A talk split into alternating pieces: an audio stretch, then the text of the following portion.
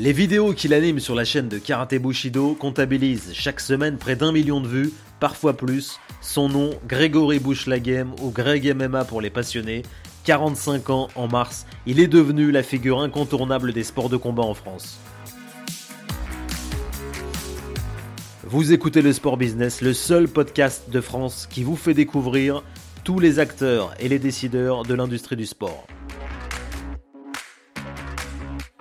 Dans ce nouvel épisode, Greg évoque pour la première fois les coulisses de YouTube, le marketing, son possible retour dans l'octogone et ses projets pour l'avenir.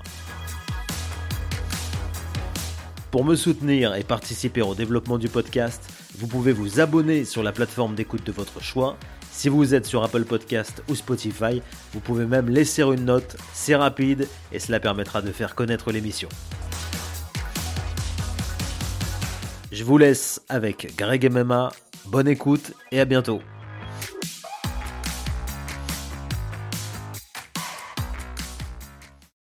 Greg, tu es l'ambassadeur euh, d'une organisation française, l'Hexagone MMA. Comment ça s'est fait cette collaboration? Comment ça s'est passé? Bah écoute, euh, vu que je suis une figure assez emblématique du MMA en France, euh, bah, les, organisateurs ont fait appel à moi. J'ai l'habitude de commenter, puis j'aime bien, donc euh, moi, c'est une pierre de coups. Hein. Je regarde euh, des combats intéressants et en plus je commente. C'est gagnant-gagnant. On t'a connu combattant, aujourd'hui tu es youtubeur, influenceur, parfois même commentateur. Comment est-ce que tu te présentes lorsqu'on te demande ton métier? Je me présente comme ancien combattant professionnel, euh, et youtubeur et prof d'arts martiaux. Est-ce que tu dirais que tu es aussi entrepreneur? Bah, Je pense qu'on est tous entrepreneurs, sauf qu'il y en a qui ont du succès et d'autres non. Et moi, ça fonctionne bien. Karaté Bushido, c'est près de 800 000 abonnés sur YouTube, 320 000 sur Facebook, 130 000 sur ton compte Instagram personnel. Comment a commencé cette histoire avec le magazine? Car si je me trompe pas, tu n'étais pas présent au lancement de la chaîne. Non, absolument, je n'étais pas présent. Ça s'est fait au fil du temps. Il y avait différents intervenants qui, bah, qui se prêtaient au jeu des, vidéos. Et puis moi, j'avais ce côté un peu fantasque et, euh, à la fois j'avais cette crédibilité, ancien, ancien combattant professionnel. Et voilà, j'ai peut-être cette facilité à, parler. Parfois, les combattants, c'est vrai qu'ils ne sont pas toujours euh, très à l'aise face caméra. Donc, c'est une, facilité que j'ai acquise au, fil du temps et qui aujourd'hui euh, plaît beaucoup aux, gens, donc tant mieux. Comment s'organise le tournage d'une vidéo, justement? C'est toi qui proposes des sujets, des intervenants, ou, bien c'est la rédaction qui te pousse des sujets? Bon alors c'est les deux en fait. Euh, parfois il y a des choses qui m'intéressent à faire donc je les fais que ce soit mes expériences sociales dans la rue, euh, mes tests de rue, euh, et puis bien sûr euh, rencontrer des, champions. Donc ça va dépendre aussi de l'actualité et puis des différents sujets qui nous sont proposés. mais j'aime bien faire des trucs qui sortent de l'ordinaire et répondre aux questions auxquelles je me posais, les questions que je me posais quand j'étais plus jeune. Donc qui est le plus fort entre un bodybuilder, un judoka, un karatéka, etc. Donc j'essaie de, voir un peu tout le monde et de faire ma tambouille. Lorsque tu as une idée, tu penses d'abord aux sportifs ou est-ce que tu as intégré cette notion de vue sur YouTube? Euh, Je pense déjà à me faire plaisir. Je pense qu'on ne fait jamais mieux les choses que quand on les fait avec plaisir. Euh, de toute façon, moi j'aime bien le combat, donc systématiquement il faut qu'il y ait de l'action. Et je pense que ce, ce mélange d'action et d'humour plaît beaucoup aux gens. Et après, effectivement, s'il y a des vues, tant mieux, ça rapporte de l'oseille, on va pas se mentir. Donc euh, aller voir Thibaut InShape, c'est peut-être pas très légitime d'un point de vue sportif, mais d'un point de vue marketing, c'est sûr que, ça aide bien. Tu le sais et tu le vois, les réseaux sociaux ont transformé la vie des combattants. Est-ce que tu as des regrets Si tu avais communiqué comme tu le fais aujourd'hui, ta carrière aurait peut-être été différente, non? Alors, ma carrière, bien sûr, aurait été différente. J'aurais été euh, plus demandé, j'aurais peut-être été mieux payé. Mais au final, euh, je pense qu'un combattant, il, s'exprime surtout dans le ring avec ses poings et ses pieds. les réseaux sociaux, c'est un, plus qui vient avec les résultats et aussi avec la personnalité.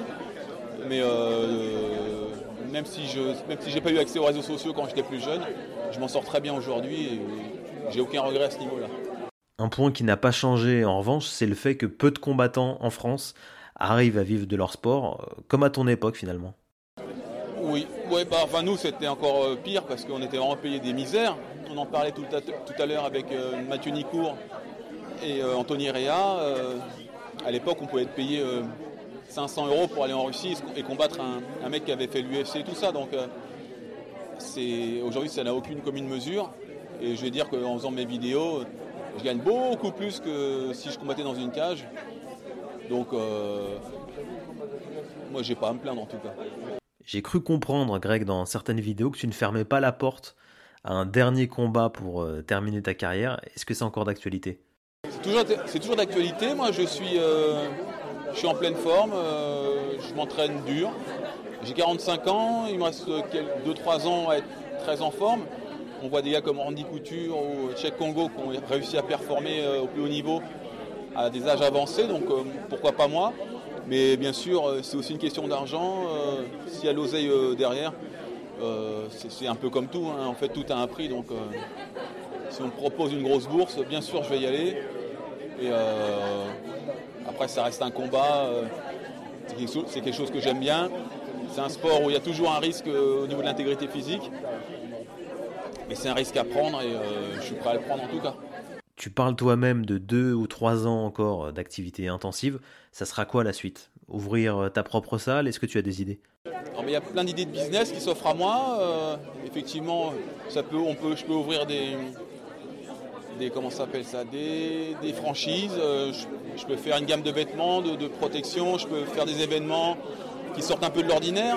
J'ai beaucoup d'investisseurs qui sont prêts à miser sur moi et qui ont des gros moyens derrière on est en train de, mettre en place euh, des choses qui vont, grandir euh, et qui vont être, qui lourds. Donc euh, je ne m'en fais pas pour ça non plus.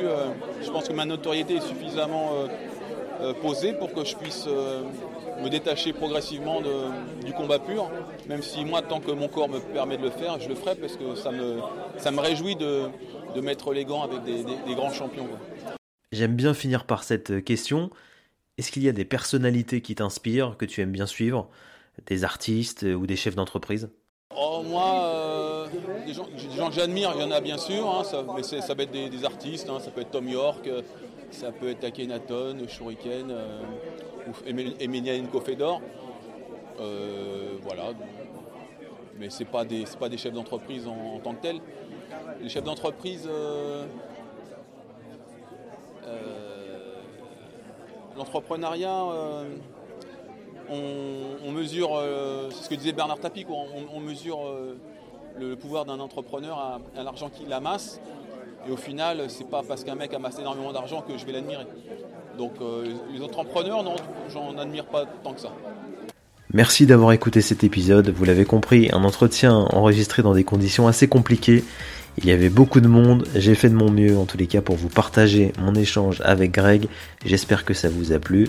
Je précise aussi que c'est un gars très sympa, très accessible et disponible pour bavarder. En plus, ça a intéressé de parler de ces sujets, de parler de l'envers du décor, du, du marketing, de la communication. Je vous dis à très bientôt pour un nouvel épisode du podcast Le Sport Business.